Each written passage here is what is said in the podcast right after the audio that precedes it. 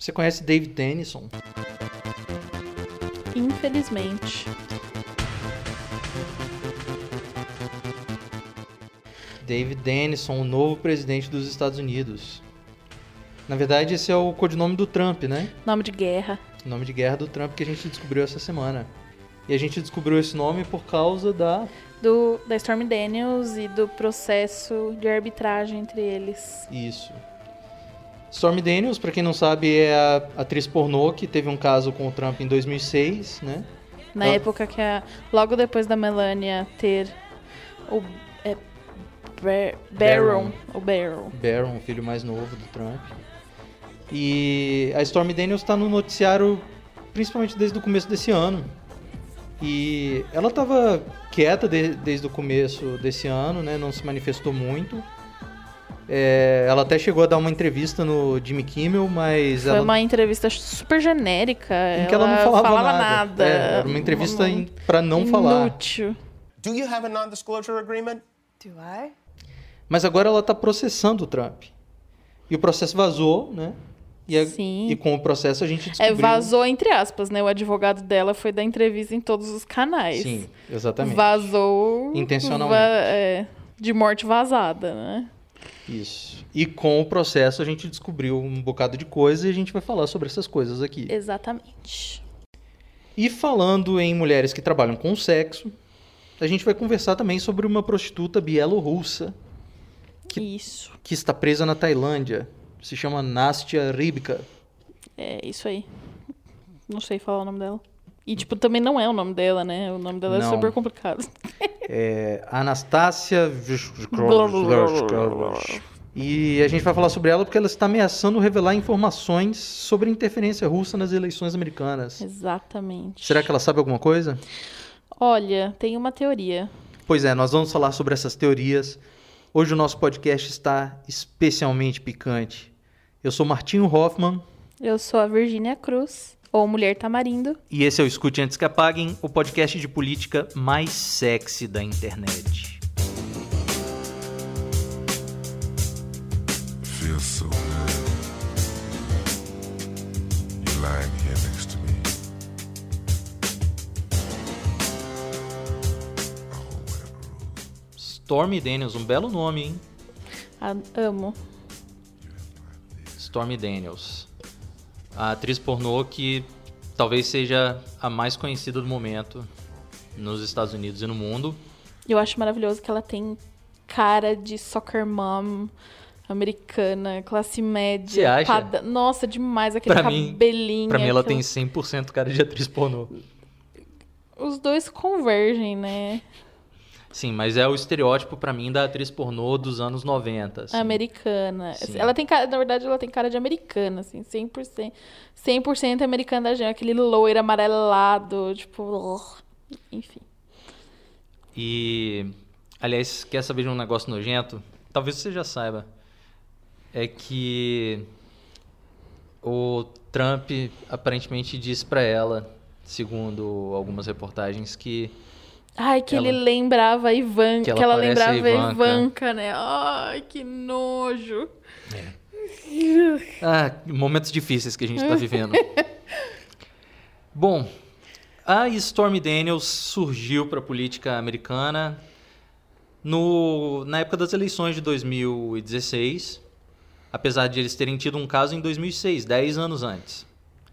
E o motivo pelo qual ela surgiu foi porque, na época, tinha acabado de vazar na imprensa a fita do Access Hollywood, You can do anything. Grab him by the pussy. que na época foi um, um escândalo bem forte no, das eleições, né?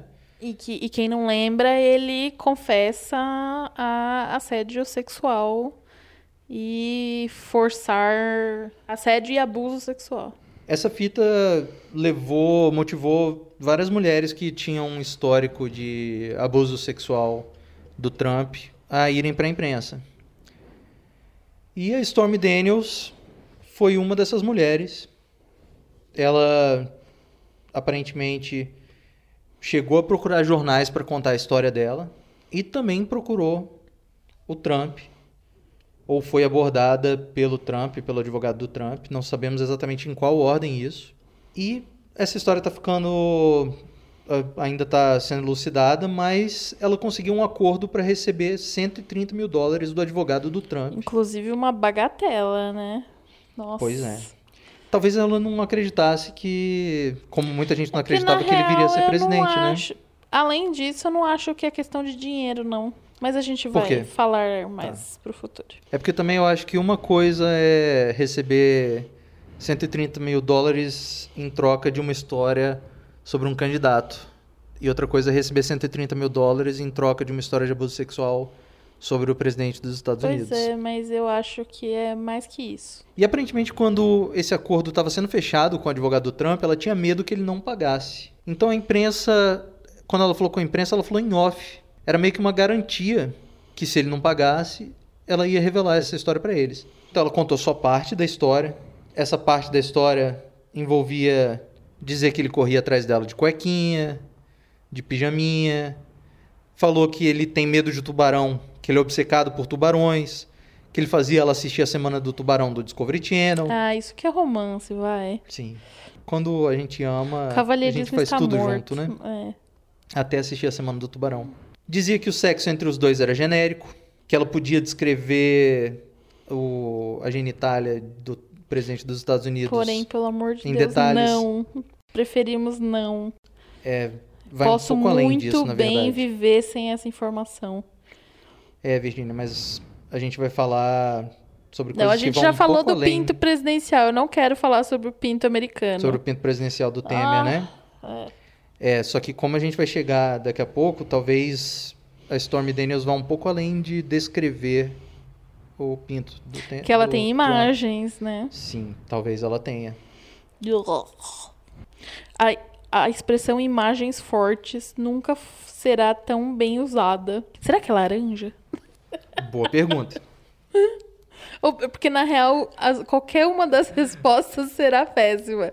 Se for branquelo, e aí vai ter o contraste. Será que o, o e se carpete, for laranja, quer dizer que ele queima o pinto. será que o carpete combina com a cortina, né? Ai, que horror!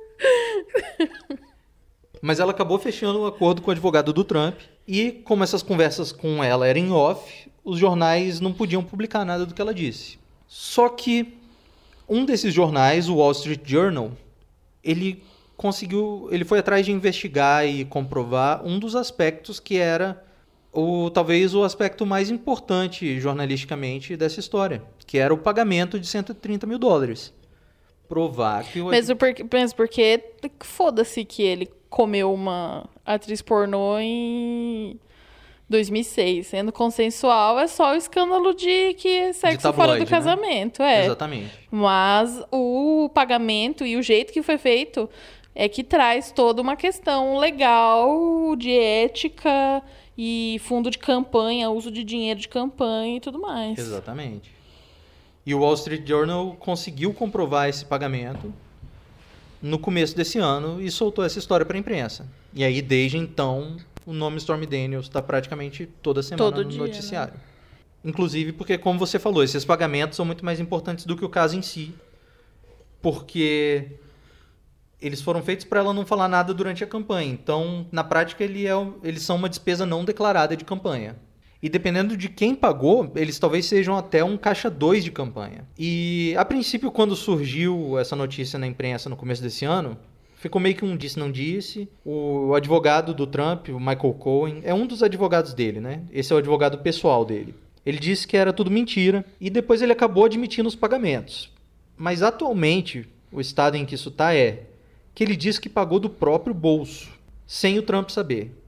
Aí eu te pergunto, como advogada, advogado faz isso? Olha, sem ser ressarcido, não. É o que ele diz, que ele não então, foi ressarcido, é, o- fez do próprio pelo bolso. que eu vi na- no jornal, é, eles não sabem se, é, oficialmente ele não foi ressarcido pelo partido, mas não se sabe se ele foi ressarcido pessoalmente pelo Trump.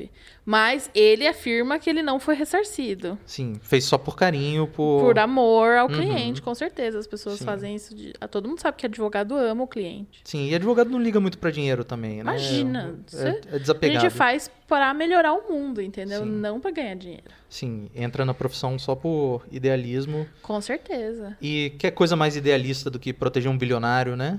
Ah, com Do- certeza. Assim, das é- é relações nossa sexuais com atrizes pornô. É a nossa razão de viver e trabalhar. Nos Estados Unidos, você agir em nome do seu cliente sem o, o conhecimento dele, aparentemente viola um, O o, Power of estatuto. Attorney, sim. Você Aqui precisa- também. Mesmo porque você precisa, para você agir em nome de alguém, você precisa de uma procuração. E aí, se o Trump deu uma procuração, então ele agiu em nome do Trump. Então é um beco sem saída. Outra coisa que ele dizia é que o fato dele ter feito esse pagamento não significava que a história era verdadeira. Porque É, histórias então, falsas podem prejudicar as pessoas. Inclusive, eu vi essa semana que é, a Sarah Huckabee Sanders, na primeira vez que foi questionada, falou que não, que era tudo mentira.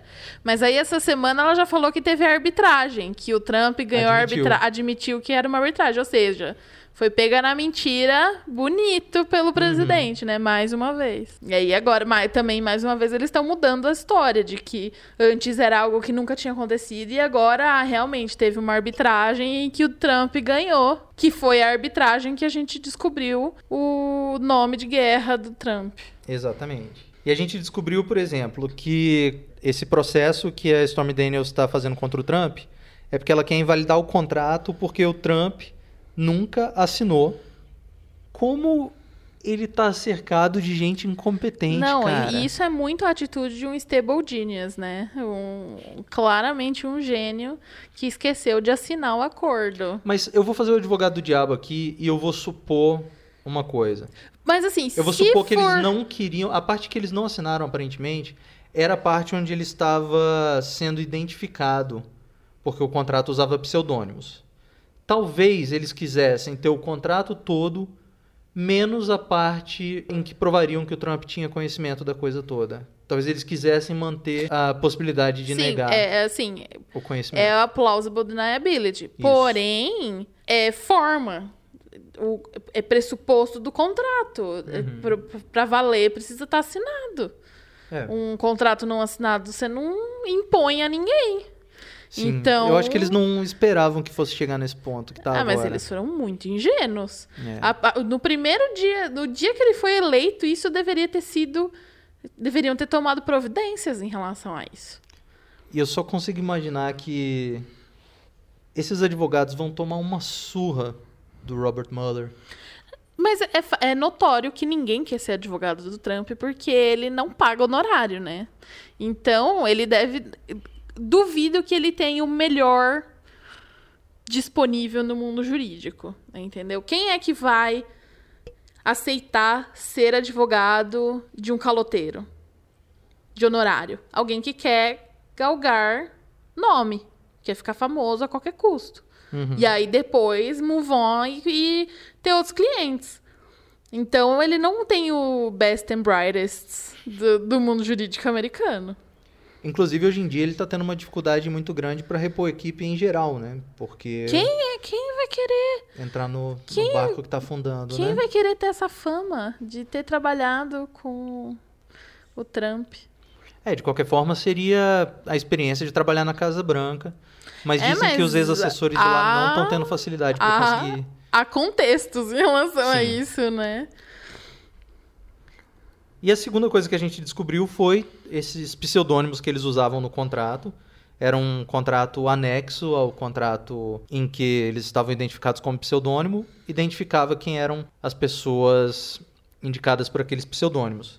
E nesse contrato dizia que Stormy Daniels, que já é um pseudônimo, né? É o nome da atriz, tinha o nome verdadeiro dela, que é Stephanie Clifford, se eu não me engano. O outro pseudônimo dela nesse contrato era Peggy Peterson, também é um nome de atriz pornô, né? Vamos combinar. E o nome do Trump, um nome maravilhoso, era David Dennison.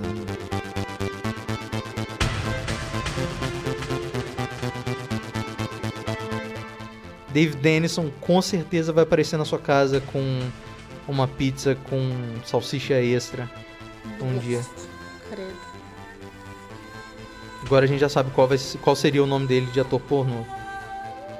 E por fim, e essa talvez seja a parte mais comprometedora, o processo afirma que Stormy Daniels não só não poderia falar sobre o, o caso que eles tiveram, como ela não poderia revelar fotos que ela tem do Trump, nem informações que ela tivesse, incluindo informação de paternidade. Informação de paternidade do quem em relação a quem. Mais uma vez fazendo o advogado do diabo. Talvez isso O fosse um Barron contrato. não seja o pai do... Não, o Baron não seja filho dele. Ela engravidou. Ela tem filhos? Ela tem um filho que, pelo que eu pesquisei, não poderia ser dele. O, o timing não seria possível. Quantos É- anos ele tem? É uma filha e eu acho que ela nasceu antes deles terem um caso. Não, foi nasceu bem depois. É, o que eu acho é que talvez esse seja o contrato padrão de amantes do Trump que o, o Michael Cohen tem na gaveta e ele usa sempre e tem essa informação lá. Mas que ela tá lá, tá. Ou então o Donald Trump revelou que ele não é filho do pai dele. Pode ser também. O fato é que a gente vai ter que esperar a Stormy Daniels Ganhar esse processo. ganhar esse processo e contar pra gente que porra é essa. É. E é, uma coisa que é importante lembrar, e o fato da. que é o que eu queria falar da- anteriormente, é. Em nenhum momento ela tá pedindo dinheiro nesse processo. Agora ela não tá pedindo dinheiro. Inclusive, se o contrato for anulado, é provável que ela tenha que devolver o... Exatamente. Então, assim, eu acho que a motivação dela é maior que dinheiro. Eu acho que ela quer contar a história dela mesmo. Não sei, a gente não sabe detalhes do que aconteceu. Ela não parece ter sido forçada a nada. Mas me parece que ela tem muito mais interesse em contar a história do que dinheiro por si só, mesmo porque 130 mil dólares não é nada. Mesmo sendo um candidato, é o Donald Trump. Casado. Melania. Tipo, todo o contexto ela poderia ter conseguido muito mais, sem dúvidas, assim. Então eu acho que não é sobre dinheiro, não. Eu acho que agora ela vai conseguir as duas coisas se esse contrato for anulado. Não, agora, Ela sim, se ela conseguir um livro dinheiro, ou uma é, book entrevista. deal, é, entrevista exclusiva, etc, tudo bem. Mas eu acho que não é o que move ela. Não, não sinto isso. Eu acho que é mais o tipo contar mesmo, Uhum. revelar É, eu acho que a gente vai saber em breve. também. E essa história é muito relevante porque ela mostra como é fácil chantagear o Trump, né? Como é fácil ter Qualquer um, qualquer um faz. e chantagear com conteúdo sexual. E é exatamente o que o, o- Mas o pinto sempre é a- o calcanhar de Aquiles do homem. Você Uhum. pode perceber. e é exatamente o que se diz que aconteceu com ele no caso do Ritz-Carlton Moscou, Pipi tape. Que foi um caso que a imprensa descartou logo de cara, porque seria muito absurdo, né? Como o presidente americano poderia estar sofrendo chantagem sexual, e agora a gente sabe que ele sofreu. Sim, e nem foi da Rússia, foi de uma atriz pornô americana. Imagina de espião profissional, o que eles vão fazer, o- o fantoche que é o Trump. E agora esse caso parece ainda um pouco mais real. Let's go straight to number one.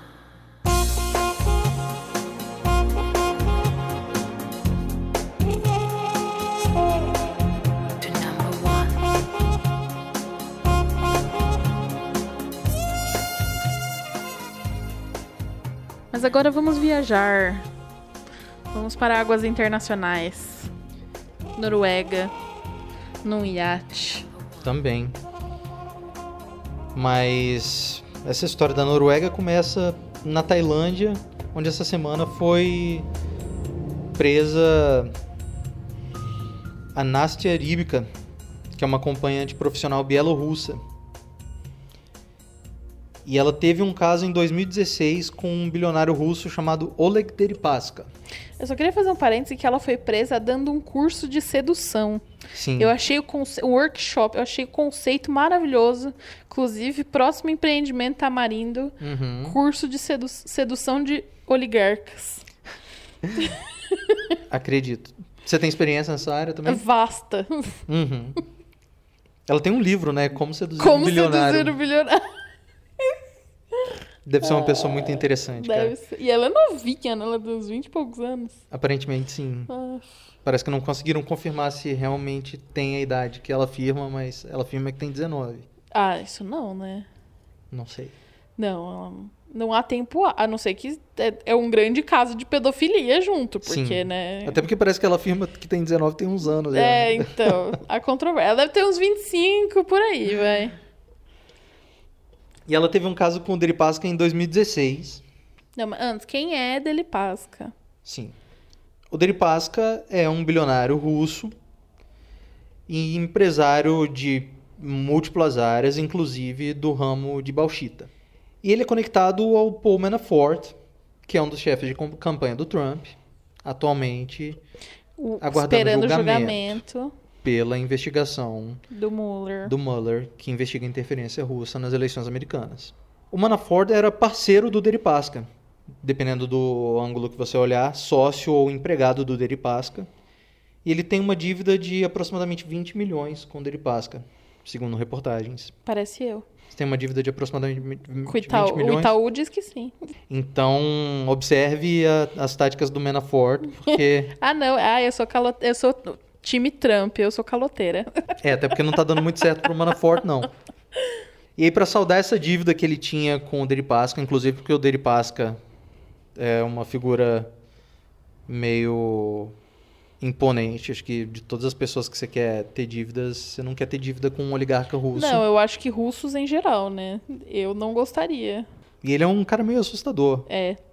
Aquela cena Amigos do, do Putin em geral, do, né? repor- do repórter insistindo, fazendo pergunta, e o cara ele para e olha nos olhos do repórter e Get lost, please. Thank you. vaza. Eu já eu estaria já pegando avião, assim. E nunca mais comeria uma comida sem que eu tivesse preparado. E aí, pra saldar essa dívida, o que, que o Manafort fez? Na campanha de 2016, ele mandou um e-mail oferecendo briefings privados sobre a campanha e sobre as eleições para o Deripaska.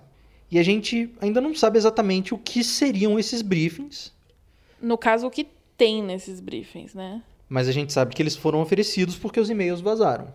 Isso era o que a gente sabia até algumas semanas atrás. Só que poucas semanas atrás, um político de oposição ao Putin, que se chama Alexei Navalny, Que tem um excelente canal no YouTube, recomendo fortemente. ele descobriu no Instagram da Nastia Rybka, dessa acompanhante bielorrussa, vários vídeos em que ela estava com o Deripaska. E até aí, problema nenhum que um oligarca, Um oligarca e uma ande com, a- prostituta. com acompanhantes. Só que num desses vídeos, o Deripaska estava num iate ele estava acompanhado do vice-primeiro-ministro da Rússia. E os dois estavam discutindo sanções econômicas dos Estados Unidos. E lá na Rússia eles têm vários vice-primeiros ministros. Esse é o chefe de gabinete, que é considerado muito poderoso no governo. E ele é um dos poucos que. Parece que ele é um dos poucos que permanece com o Putin desde o começo, né? Que, tipo, ele trocou muitos políticos, mas ele, ele é um dos braços direito mesmo que acompanha o Putin há décadas. O nome dele é Sergei Eduardovich Prihodko. Nome de guerra, Daddy. Sim, Papa. E o Navalny, esse político de oposição, também descobriu que a Nastia Rybka falava sobre essas reuniões do Prihodko com o Deripaska num livro. No livro em que ela ensina como seduzir um bilionário, viu, esse amigas? mesmo livro. Vamos, vamos encomendar a tradução desse livro. Ou seja, você aprende muita coisa É nesse muito. livro. É conspiração muito educativo. internacional barra sedução de bilionários. Ela falava das conversas dos dois sobre sanções econômicas dos Estados Unidos à Rússia, mas trocava os nomes para ocultar as identidades. Falava dessas conversas. Mas aí ela falou o cargo da pessoa, né? Tipo, Ela descrevia ela escreveu tudo, a carreira inteira do cara, mas só não deu o nome. Daí fica fácil, né? Sim. E aí, quando o Navalny contou essa história, o vídeo viralizou. Porque é uma história de corrupção. É um oligarca, um empresário bilionário da Rússia, ligado ao Putin, levando um político para passear no iate, com prostitutas no iate, basicamente tentando influenciar a política tratando o cara como se discutindo. fosse... é, e assim, ele é responsável pela política internacional russa. E um oligarca russo estava discutindo em seu iate com o vice-primeiro-ministro que estava de férias lá. E eles estavam discutindo política internacional americana. Aparentemente. Como assim, como, se a gente, como a gente aqui está discutindo esse caso. E um cara ligado ao Manafort. E assim, lá na rua, pelo que eu entendi, e pelo jeito que o opositor falou, é... o, o bribe, a propina já tá evidente, assim. E ainda ele apontou vários casos de é, pessoas que o Putin puniu ou afastou por terem escândalos com prostitutas. E esse não aconteceu absolutamente nada. Exato. Além do que o cara tem um patrimônio de 3 bilhões de rublos e ele tem o, ele declara 280 milhões de rublos, Uhum. que é o, o patrimônio dele é completamente desproporcional ao salário oficial dele. Esse vídeo, também, além de viralizar dentro da Rússia por conta desse caso de corrupção, ele também foi captado por jornalistas americanos e internacionais por causa da ligação com as eleições americanas. E aí, uma enorme coincidência, menos de 10 dias depois, Nastia Ripka é presa na Tailândia, enquanto dava seu workshop de sedução. Mas, na verdade, a gente sabe o que, que acontece com as pessoas que criam problemas para o Putin, né? Elas geralmente morrem mortes horríveis, preferencialmente envenenadas, ou então tudo passa a dar errado. É, tem infarto súbito aos 30 anos, tropeça na neve, bate com a cabeça, morre de traumatismo craniano. A Nastia Ribka foi presa e, Tá, ela tá para ser deportada, né? sim, E pedindo asilo político, falando que ela possui informações sobre a interferência russa nas eleições americanas. ela disse que é bem mais do que o vídeo, os vídeos e as fotos que a gente já viu. E ela tá pedindo asilo político para os Estados Unidos, o que ela também não tá sendo muito inteligente, porque, obviamente, quem determina isso é o Departamento do Estado e, além deles praticamente não terem funcionários, é, não vão dar baseado nisso, né? Ela precisa ir para outro país. Inclusive porque essa semana é, foi apareceram reportagens de que a Rússia teria interferido na escolha do, do chefe do Departamento de Estado, que é o Rex Tillerson. Eles teriam barrado a escolha do Mitt Romney. E Mitt foi, Romney foi- teria- ele foi anunciado, né? Chegou a ser... Anunciado e aí voltaram atrás e... Muito chato. E isso teria sido por influência da Rússia, que não queria um, um político com visões anti-Rússia como Mitt Romney. Que em 2012... político republicano básico, né, das antigas. Sim. Em 2012 ele disse que a Rússia era a maior ameaça aos Estados Unidos, né? Olha só, Mitt Romney estava o quê? Certo. Estava. E a imprensa americana está encontrando muitos indícios de que a Nastia pode estar falando, pelo menos em parte, a verdade sobre essas gravações que ela disse ter, porque as datas das viagens que ela fez com Deripaska batem com datas de viagens e pessoas com quem é, o Papadopoulos esteve, batem com reuniões que o Manafort fez.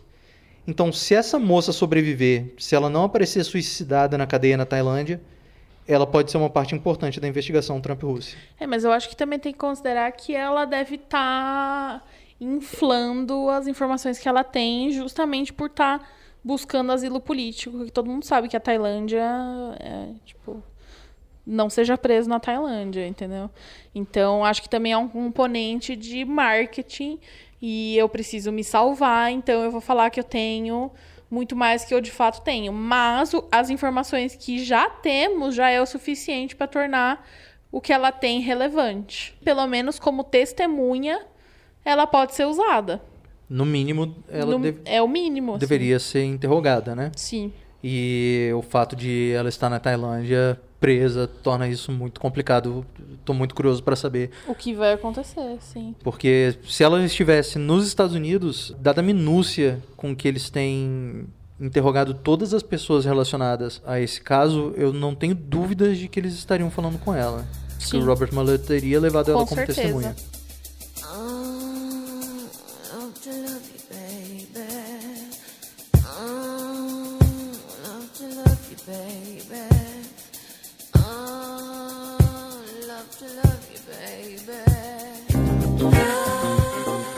E para encerrar, vamos falar um pouco sobre os últimos acontecimentos, né? Tem acontecido muita coisa no âmbito dessa É, investigação. Toda vez que a gente para pra falar dos Estados Unidos é muita coisa. Sim, o ritmo tá Porque muito acelerado. Tá muito frenético a, a situação lá. E tudo indica que só vai ficar Só mais vai acelerado. piorar. Porque na medida em que a investigação progride e vai cercando as pessoas, a, a tendência é que vazem mais informações, aconteçam mais indiciamentos. O Trump tem se envolvido em cada vez mais escândalos porque a equipe dele vai ficando é, Menor, né? Cada vez mais estão abandonando ele. menos experiente, menos Sim. gente do e, começo. e gente que só tá se aproximando por interesse, não porque quer fazer um bom trabalho, Sim. e sim porque quer participar do caos e ser um nó, virar um nome relevante, né? Uhum. Fazer o quê? Tem gente que é doida, né? E algumas pessoas que estão com ele desde o começo estão sem poder prático nenhum, tipo a Ivanka e Jared Kushner, que não conseguem. Eu acho que se eles saírem dessa não presos, eles estão no lucro já. Sim. que eu acho que, na real, eles que são os mais complicados ali. Principalmente o Ger- Jared Kushner. Então, nesse cenário, o que, que tem acontecido? Mais um julgamento do Paul Manafort foi marcado, porque ele vai ser julgado tanto no estado da Virgínia quanto em Washington, D.C. É, o estado da Virgínia é, lava é tax, né? É imposto. Sonegação de Sim. imposto. E esse já vai ser agora dia 10 de julho. E ele também se declara inocente nesse julgamento. E agora, além da Rússia, os Emirados Árabes Unidos estão começando a aparecer em várias das investigações. É que aí que o negócio. E aí que o caldo entorna e eu quero ver como eles vão manipular. Porque a Rússia, ele até pode argumentar do tipo, ah, se a gente se dá bem com a Rússia, como ele já fez, né? Se a gente se dá bem com a Rússia, é ótimo. Mas agora chega o dinheiro de terrorismo, né? Que é a, a, a Rachel Maddow tem essa teoria desde o começo, desde antes dele ser eleito, de que ele ajuda a lavar dinheiro de grupos terroristas. Então eu acho que a gente finalmente tá chegando nessa seara. Mas fica tranquilo que eles vão dar um jeito de distorcer isso de alguma Ah, forma. não, tudo também. bem, mas aí eu acho que, assim, se isso colar, esquece Estados Unidos, assim, porque aí já é, é algo que, assim, ele conseguir manipular e justificar de, de um jeito eficaz a lavagem de dinheiro de terrorista muçulmano, que é o que deixa todo americano redneck de pau duro, aí é que o negócio, é que o caldo entornou como nação, assim, Verdade. e não tem volta. Oficiais dos Emirados Árabes Unidos, inclusive o príncipe dos Emirados, estiveram envolvidos em algumas reuniões envolvendo oficiais russos e a campanha Trump. E por isso eles viraram um dos novos focos do Robert Mueller, incluindo um desses representantes da campanha Trump que estava presente nessas reuniões era Eric Prince, que é um aliado e um financiador do Trump. É importante notar que tanto os Emirados Árabes quanto o Eric Prince são envolvidos na bauxita. O Eric Prince é um empresário da bauxita. Os Emirados Árabes Unidos são um dos maiores produtores de bauxita do mundo. E também quem falou, a gente falou nessa gravação foi o Oleg Deripaska, que é um empresário da bauxita. Essa semana o Trump anunciou tarifas no, na importação de alumínio para os Estados Unidos, E o que, do que, que o alumínio é feito? de bauxita. Nossa, que coincidência. Pode ser só uma enorme coincidência, Com certeza. mas eu sei que eu vou pegar um pouquinho de bauxita, vou fazer um chapéuzinho de alumínio para mim aqui e vou continuar prestando atenção nessa história porque eu acho que tem mais coisa aí. Ah, o buraco é muito mais embaixo.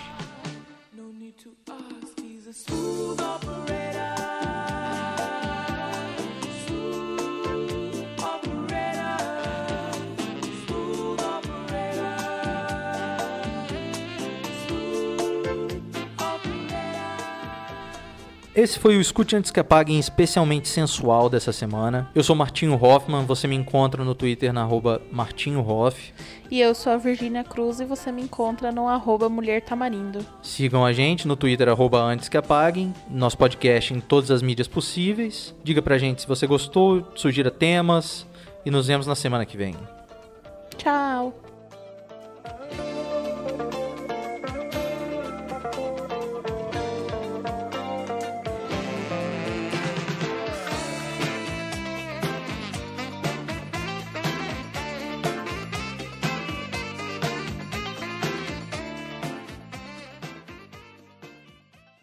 Melania said this was okay.